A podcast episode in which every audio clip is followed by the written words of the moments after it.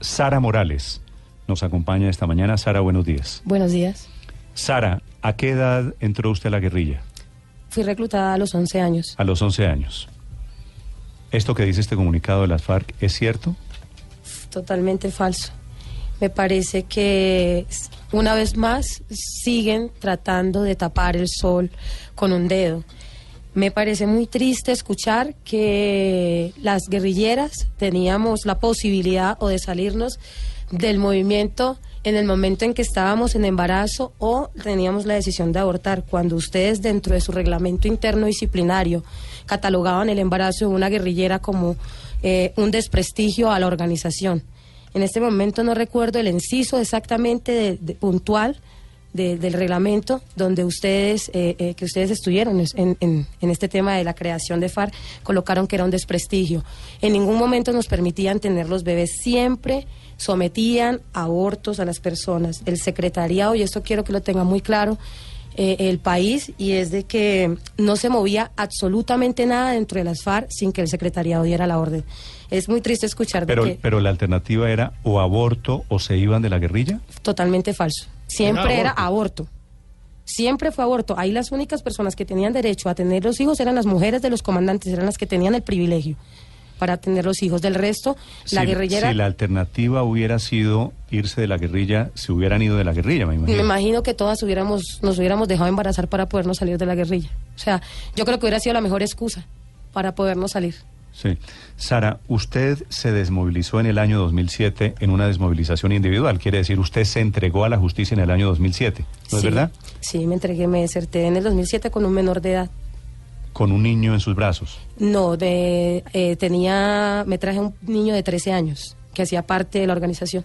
Ah, pero no hijo suyo? No, no. El día que me deserté estaba sola y tomé la decisión de traerme al menor que estaba conmigo. Sí. ¿Y por qué desertó usted? Cansada de los abusos. ¿Qué abusos, Sara? Eh, desde el momento en que me llevaron a ser pues parte de la organización involuntariamente, porque yo nunca tomé la decisión y lo aclaro. ¿Usted, ¿Usted fue reclutada a la fuerza? A la fuerza. Sí, hice parte de esa organización eh, porque a ellos se les dio la gana de, llevarme a ser parte de ella. Y desde, su, desde el principio empecé a ser sometida a varios abusos sexuales por parte de, comandantes y digamos, de, mandos medios. Mm. Eh, ¿Quién era su comandante, Sara? En ese momento el comandante del bloque era Pastor Alape. Sí. Y Pastor Alape, que hoy es candidato al Congreso, que es un hombre importante, visible del secretariado, ¿permitía o participaba en los, en los abusos, en las violaciones? Pues yo creo que participaba, permitía, permitía y de pronto participó en su momento en algunos, no puedo decir. Igual él siempre tuvo compañeras sentimentales que eran menores de edad. Eh, pero sí creo que consentía esa clase de abusos, porque se les informaron, de hecho en una ocasión varias guerrilleras tomamos la decisión o tuvimos la valentía de hacer el informe ante una asamblea de guerrilleros y nos cogieron de burlesco, aparte nos hicieron bailar con el, con el comandante que había cometido las violaciones como parte de subsanar eh, eh, el episodio. Como ¿Cómo, que, ¿Cómo así bailar con el comandante que había cometido las violaciones? Para que la guerrillera viera de que no, de que no había ninguna clase de rencor entre nosotros. O sea, como quien dice, eso se ah, había perdonado. Que él no les tenía rencor a ustedes. Sí, o sea, en de nosotros tenerle rencor, el comandante no tenía rencor contra nosotros por haberlo informado en una asamblea como un violador. Mm. Entonces, eh, y al no, al no hacer respetar el reglamento, cuando uno de los incisos del reglamento también dice que la violación sexual se paga con consejo de guerra, en ningún momento tomaron los correctivos contra ese comandante y no solamente con, con, esas cuatro guerrilleras que estábamos ahí, era una condición de ese, de ese, de, de Martín, porque hay que decir el nombre, él se llamaba Martín, ¿sí? ¿Martín qué? Martín Trincho, le decían a él, era comandante eh, de, las, de, las fuerzas especiales del, del bloque El ¿Y dónde está Martín Trincho hoy? Se desertó cuando supo que lo iban a, ya después de, después de mucho tiempo lo iban a, a juzgar, él se voló de la organización y pues nunca tuvo Ah, pero es cierto entonces que las FARC no le permitían a Trincho la violación o los abusos sexuales. Eso se, no, eso se dio ya más porque el tipo también hacía otros temas, que era colocarse brazaletes de las autodefensas, hacer retenes en nombre de las autodefensas, siendo guerrillero de las FARC. Mm. O sea, son temas que se fueron, se fueron acumulando una cantidad de comportamientos y ya venía, digamos, la orden del secretariado para ser juzgado. Y una de esas, de las que más eh, eh, eh, tuvo pie, fue el tema de las violaciones también. Sí. Pero entonces, no, yo quiero ser muy clara. Las violaciones sexuales dentro de las FARC se cometen, uno, puede ser a espaldas de los comandantes superiores, ¿sí? O con el permiso de alguno de sus comandantes superiores, porque ellos también participan dentro de las violaciones. ¿Quiénes participan en las violaciones?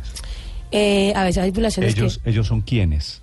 específicos. A ver, hay, hay un comandante que se llamaba en el, Ma- en el Magdalena Medio, hablo de mi bloque, ¿sí? Sí. Eh, que se llamaba Alberto Cancharina, ¿sí? Eh, él era uno de los que también, cuando llegaban las menores de edad, entonces se ponían a seleccionarlas como si fueran, como si fueran carne de ganado, no sé, Mm. ¿sí? Esta sí, esta no. Y no veían, no veían, digamos, la condición de que fuera una menor de edad ni nada. O sea, para ellos, entre más pequeña, mejor no habían oposiciones, podían dominarla más, ¿sí? Y cuando hacían sus violaciones, eh, digamos, sacaban a las personas a otras diferentes comisiones, llevaban, involucraban a otros guerrilleros para que no, digamos, lo hacían en términos de ellos, no los, no los echaran al agua, no los apiaran con los otros comandantes, o cuando uno los informaran, ellos dijeran, no, en ningún momento, ahí estaba fulano conmigo, estaba, sí, otro, otras dos o tres personas que les iban a tapar lo que ellos estaban haciendo. Siempre se escudaban en, en otros. Los, las violaciones las hacían o, o solos o con otras personas. Podían ser tres o cuatro más. Sara, las FARC han negado siempre, los jefes de las FARC, que, que hubiesen permitido, que, que hubiesen participado en temas de violencia sexual, en abusos sexuales. Y lo vuelven a decir esta mañana. Y vuelven a decir que no estaba en su reglamento, en sus estatutos. ¿Por qué pasaba entonces si ellos dicen que estaba prohibido? Porque las FARC perdió desde hace mucho tiempo su convicción política y su- sus, sus ideales. Las FARC se convirtió o en, el- eh, en, en algo, en, en secuestro, en drogas, eh, en una cantidad de cosas. Perdieron la visión política hace mucho tiempo. ¿sí? Eh, tú veías en un campamento y era el, el tema de la comisión que iba a recoger eh, la los impuestos de la coca, la comisión que iba a reclutar eh, a las mujeres o pelados de la zona, de las zonas veredales. Pero usted nunca veía, o sea, ellos perdieron to- toda orientación, todo eso se volvió un circo dentro de la misma organización, todo el tiempo se hablaba de dineros, de plata, todo el tiempo se hablaba de coca. Y en ese mundo de la coca, en ese mundo de la droga, entraban narcos, entraban una cantidad de personas y eso hacía que el comportamiento de ellos cambiara. Vivían tomando, vivían alcoholizados, por lo menos hubo un episodio en el que Pastor Alape estuvo eh, eh, involucrado y eso fue en una, en una zona que se llamaba Puerto Matilde, donde él llegó a emborracharse durante dos, tres días y quemaba tiros a lo loco por todo el caserío, creyéndose, pues, el pues igual ellos allá son la ley, ¿no? Dentro de la organización. Son comportamientos y conductas que no se deben dar dentro de la misma, dentro del mismo movimiento. ¿Y qué hacían? Después de eso, dos, tres, cuatro, cinco, seis peladas se las llevaba a qué? A tener toda esta clase de actos obscenos. Que se permitían, se permitían siempre, porque nunca hubo, un- nunca hubo, dentro de los 11 años que yo duré dentro de las FARC, y, y siendo parte también importante, como fui locutora de la emisora Voz de la Resistencia, nunca vi los correctivos, ni ¿Usted, ninguna era- sanción. usted trabajaba en radio, en la emisora de radio de las FARC? Sí, durante siete años ¿Qué trabajé. hacía en la emisora de radio? Era locutora de la emisora. O sea, hay registro de que usted era integrante de las FARC. Eso está documentado. Sí. ¿Sabe por qué le pregunto, Sara? Porque esta mañana en el comunicado de las FARC dicen que esto es una campaña mediática de desprestigio. Es, es decir, que los medios nos estamos inventando. Ah, eso nos lo estamos inventando Sí, sí, sí, nosotros. que Ah, no. Mm. y que este es un ataque personal con el tema de la violencia sexual y que están aumentando las calumnias para minar el mensaje de las FARC. Yo quiero hablar y quiero abanderarme de esto que estamos haciendo y que, que, que empezamos con un tema de las víctimas de violación sexual y de temas de abuso sexual, de, de abortos por parte de las FARC. Si ellos dicen que si fueron capaces de negar que reclutaban menores y después 15 días después salieron a decir que sí, que ellos hacían el trabajo del ICBF, se llevaban a los niños que no tenían hogar dentro de las zonas veredales y les daban su apoyo. Entonces, nosotras, las que estamos en este momento denunciando este, es- esta cantidad de temas, somos mentirosas. Nuestros cuerpos son los que están hablando. Mm. Somos víctimas y hemos sido víctimas de ustedes. Esperamos solo el momento exacto para poder denunciarlos. Y yo creo que este es el momento en que, en que ya podemos enrutarnos hacia eso, para que ustedes paguen por lo que hicieron, porque no pueden, no pueden seguir mintiendo hagan un proceso de paz, pero háganlo con justicia, háganlo con verdad. Y esa es la verdad que ustedes le están negando al pueblo colombiano. Es una verdad que yo quisiera que nos la negaran en nuestras propias caras, a las que realmente hicimos parte de su organización, a las que nos llevaron y nos violentaron cuando nosotras jamás pedimos que nos llevaran para allá. Muchas fuimos reclutadas a las fuerzas y muchas fueron llevadas engañadas a ser parte de la organización. Entonces, desmiéntanos a nosotras, no a los locutores ni a los periodistas. Somos nosotros, las reales víctimas las que estamos denunciándolos a ustedes. Sara, en algunos meses se va a comenzar a desarrollar una serie de audiencias en la Justicia Especial de Paz y allí todo se va a tener que saber. Digamos, el objetivo es que se sepa la verdad del conflicto. Usted iría si es convocada o incluso de forma voluntaria para declarar en contra de los exintegrantes de las FARC que cometieron ese tipo de delitos. Hablo de Pastor Alape, por ejemplo, que usted nos dice que hacía bacanales con menores de edad. Hablo de los casos de Alberto Cancharina, que hoy forma parte del equipo político de las FARC. ¿Usted está dispuesta a ir a declarar ante los magistrados de la Justicia Especial de Paz?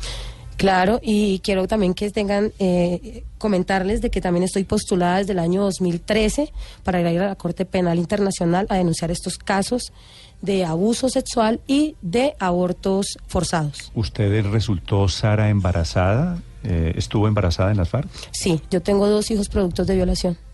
Entonces, era lo que te quería decir. ¿Quién? ¿Dónde están esos niños hoy? Están conmigo. Mm.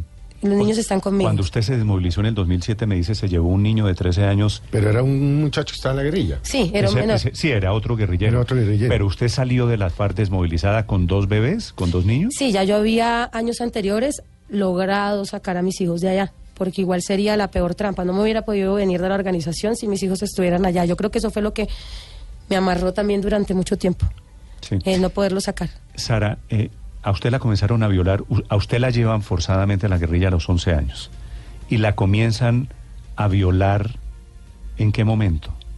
Yo creo que 10, 15 días después de estar dentro de la organización. ¿Y de ahí en adelante de manera permanente? Eh, pues no sé si podemos decir que todos los días, pero entonces sí, cada vez que te mueven de una comisión, si hoy estoy aquí, a los tres meses me mueven para otra, entonces ya uno se vuelve lo que te digo, la carne para el otro comandante. Muchas veces llegaban a los campamentos y uno estaba durmiendo y decían, ve, llegó, ahí hay unas tres, cuatro guerrilleras nuevas, ve y las miras. Y usted estaba durmiendo y uno veía, igual uno se vuelve muy sensible en el sueño. Tú sentías cuando pan le caminaban a uno cerquita y le, lo nombraban con la linterna y decían, no, esta es bonita, no, esta no, no, yo me llevo a esta. ¿Sí? O sea, empezaban a pelearse y a escoger. Es, es, una cosa es ahorita yo hablarla, créeme que tenía un proceso. Y otra vivirla. Y, y, y, otra es vivirla. Muchas veces salgo muy mal cuando empiezo a contar el tema de violaciones porque cada vez que las cuento yo las estoy viviendo. Pues no es fácil para usted y créame, le confieso que para mí tampoco es fácil preguntarle. Pero me parece que solamente a través de la verdad, de un testimonio, pues que entiendo que es doloroso y sobrecogedor, Seguramente estos señores tendrán que aceptar en algún momento lo que pasó. No hay otra manera sino con la verdad para desnudar lo que pasaba dentro de la FARC, Ricardo. Sara, ¿usted nos dice que sus dos hijos son producto de violaciones en la guerrilla? Sí. ¿Por qué se los dejaron tener? Yo hacía parte, y te comentaba, hacía parte de la emisora, ¿sí? Digamos que eso me daba un poco de poder dentro de la organización, me daban un poco de, como un poco de rango, ¿sí? Y eh, de hecho, Pastor me tenía cierto, digamos, estima eh, por el tema de que yo hacía mucho trabajo radial, mi trabajo mm. era muy bueno, muy efectivo en tema de organización. Y eh, me dejaron tener al bebé, pero puesto esto yo, yo tuve que enfrentarme antes al comandante que me había dado la orden de abortar y la, la pelea fue, señor, mire, se llamaba Manuel, yo le decía, su hijo acaba de nacer, sí, porque el hijo acababa de nacer de él con una miliciana Tenía el niño por ahí 15, 20 días de nacido, no tenía más, y yo le dije, mate a su hijo y yo mato al mío. Su hijo nació, el mío todavía no ha nacido. Tiene esa opción, pero yo no voy a votar. ¿Y no le hicieron consejo de guerra al enfrentarse al comandante? No, no me hicieron consejo de guerra, pues la ofensa fue mucha, pues me sancionaron fuertísimo. Fue una sanción muy drástica. ¿Cómo la eh, sancionaron? Me colocaron a cargar dos mil viajes de leña, dos mil timbos de agua, cuatro, cuatro hectáreas de, monte para rozar y sembrar. ¿Con cuántos meses de embarazo? Tenía ya cinco meses de embarazo. Mm. Terrible. Pero, pero Sara, la, la imagen que usted nos está dando es que no solo hacían lo que hoy están negando, sino que eran una guerrilla y unos guerrilleros totalmente insensibles. Sí, señor. ¿Así era? Sí, eh, la mujer era un objeto para ellos. Eh, te puedes imaginar, de 120 guerrilleros, 10 mujeres. Esas 10 mujeres tenían que Desfilar. desfilarle a, a todos y a los que no, entonces era porque los comandantes ya la tenían para ella, ya tenían su grupito conformado. Es que esto son una cantidad de cosas que se vivieron en, en- en zonas. Yo tengo compañeras guerrilleras que se han desmovilizado que me han dicho, a mí nunca me tocaron, a mí nunca me violaron. Hombre, eso para uno escucharlo es lo máximo. Qué bueno que a ti no te llegó a pasar eso. Hubimos muchas de que sí. Y son las diferentes, lo que te digo, las diferentes zonas son las que hacen que esto tenga mucho más auge Mm. y por lo menos la zona del Magdalena Medio, el tema de coca y el desorden que había, porque realmente hay que decir, el Magdalena Medio no tuvo un mando, tuvo una persona totalmente desorganizada, una persona que le gustaba el alcohol, que era enfermo por estar tomando alcohol, haciendo desórdenes en los caseríos, ¿qué le iba a importar lo que pasaba con su tropa, con su guerrillerada? Sí, Sara, ¿con cuántos comandantes y en general con cuántos miembros de las FARC le tocó acostarse? ¿Cuántos hombres distintos la violaron? Fue madre, llevar la cuenta de eso sí es berraco. Fueron muchos, ¿sabes? Fueron muchos. De, la, de, de ahí del área donde yo estaba fueron varios. Pasan de 10, 20 que hicieron eso. ¿Es posible, Sara, que haya mujeres a las que no violaron? Sí, claro, hay posibilidades. Hay mujeres que, que no, no las violaban primero porque decían que ya estaban muy recorridas. Miren el respeto que, que hay dentro de lo- dentro de los, el vocabulario que utilizaban entre ellos mismos. Ya está muy recorrida, ya esa ya, ya la han usado mucho, ¿sí? O esa niña tenía algún defecto, digamos alguna, alguna cosa que no le gustaba, entonces no lo hacían. Ellos buscaban, y entre, o sea, si estaban veteranas, ya de 18 en adelante ya no son del gusto Sí.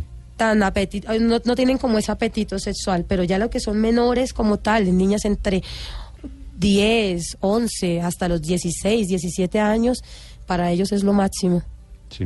Sara, quiero terminar esta entrevista preguntándole sobre la situación de las FARC hoy, porque por otro lado, así como usted se desmovilizó, sus jefes, estos de los que estamos hablando, también se desmovilizaron. La diferencia es que la suya fue una entrega individual y la de los jefes de las FARC ha sido una entrega colectiva. ¿No es verdad? ¿Qué piensa usted de este proceso de paz de las FARC? Pues, a ver, este proceso de paz, desde que arrancó, arrancó con mentiras, ¿no? Y arrancó eh, muy escondido.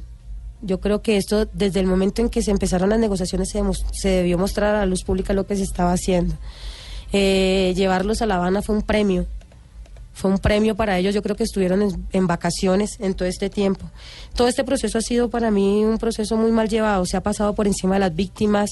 El presidente dijo que la- el, el país tenía la última voz. Salió un plebiscito no. Se pasaron por alto el no.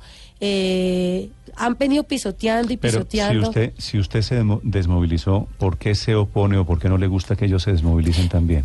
Estoy de acuerdo con la desmovilización, pero lo que te digo, con justicia. A nosotros nos tocó someternos a justicia. Tengo compañeras que acaban de salir de la ¿Usted cárcel. se sometió a la justicia? Claro, ¿Usted ha pagado cárcel? no pagué cárcel porque no tengo ningún delito de lesa humanidad comprobado hasta el momento. No tengo ningún delito de lesa humanidad, pero sí tengo compañeras y quiero hablar, si tú me permites hablar, de una corporación que acabamos de crear que se llama la Corporación Rosa Blanca, que está creada por, con- o conformada por mujeres víctimas, primero reclutadas siendo menor de edad en tema forzoso Sí. y aparte por mentiras o engaños que hicieron parte de la organización de temas sexuales como las violaciones o los abortos. Esta corporación está diseñada Se llama para eso. Corporación, Corporación Rosa, Rosa, Blanca. Ok. Sí, sí, puede- yo te puedo dar eh, la, por dónde nos pueden seguir, eh, si me lo permites. Estamos transmitiendo esta entrevista por el Facebook Live. Eh, así que esa camarita que usted tiene al frente quiere decir que la están viendo esta. ok, esta. ok, perfecto. Que, que la Eh, están viendo los colombianos, que me parece muy valiente que usted está poniendo su cara y la gente de Rosa Blanca también va a poner la cara eh, enfrentándose a sus delitos sexuales, ¿no? Epa, y aparte de esto, mira, quisiera decirles que no solamente vamos a hacer, fue una idea de las guerri- exguerrilleras de las FARC, pero que queremos vincular a las civiles que fueron violentadas también sexualmente por comandantes o guerrilleros de las FARC, a los cuales también les asesinaron a sus esposos por quedarse con ellas y violarlas, a las guerrilleras que todavía no han tomado la decisión de denunciarlos, a las víctimas de violación por parte de los paramilitares o de agentes del Estado a que participen en esta organización, en esta corporación que está diseñada para eso, para denunciar estos delitos que se han cometido.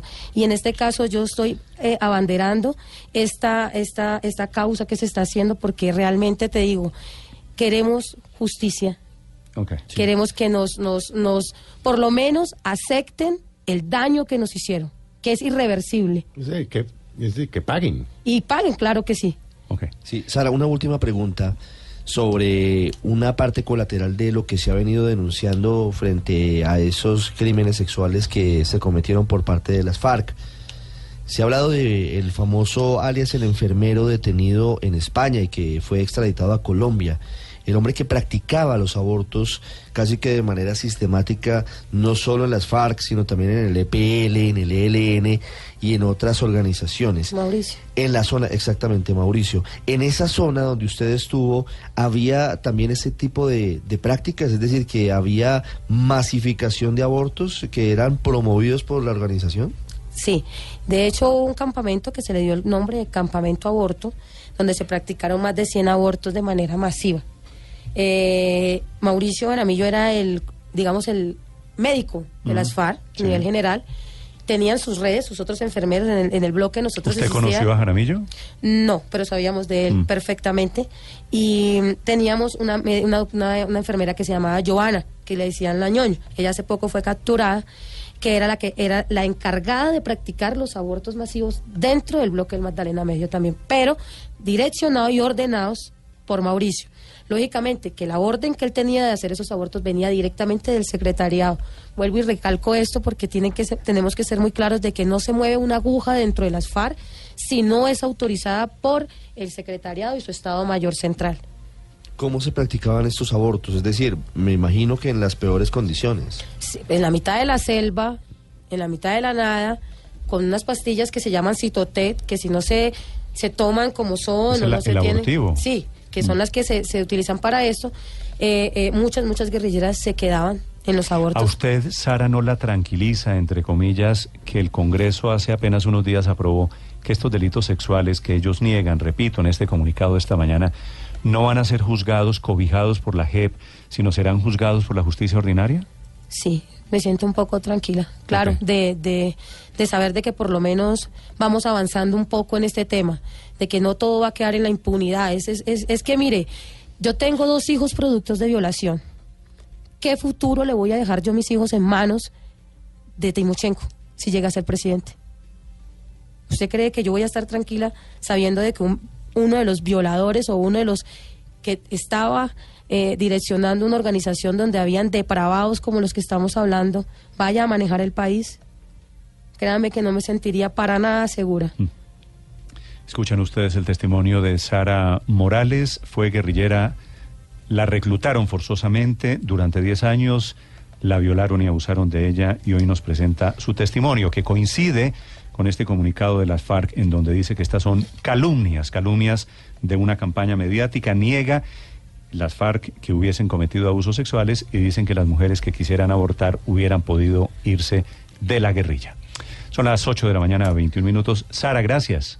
A ustedes muy amable por abrirnos los micrófonos y quisiera también pues invitarlos a todos a seguirnos a, a la corporación por Twitter en arroba corpo rosablanca y por Gmail en ah, corpo arroba, perdón, corpo rosablanca arroba gmail.com. Rosa Blanca es la clave, es el grupo de mujeres que se han reunido, se han asociado para presentar estas dolorosas denuncias. Sara, gracias. A ustedes por abrirnos los micrófonos. Muchísimas gracias. 8.22 minutos en Blue Radio.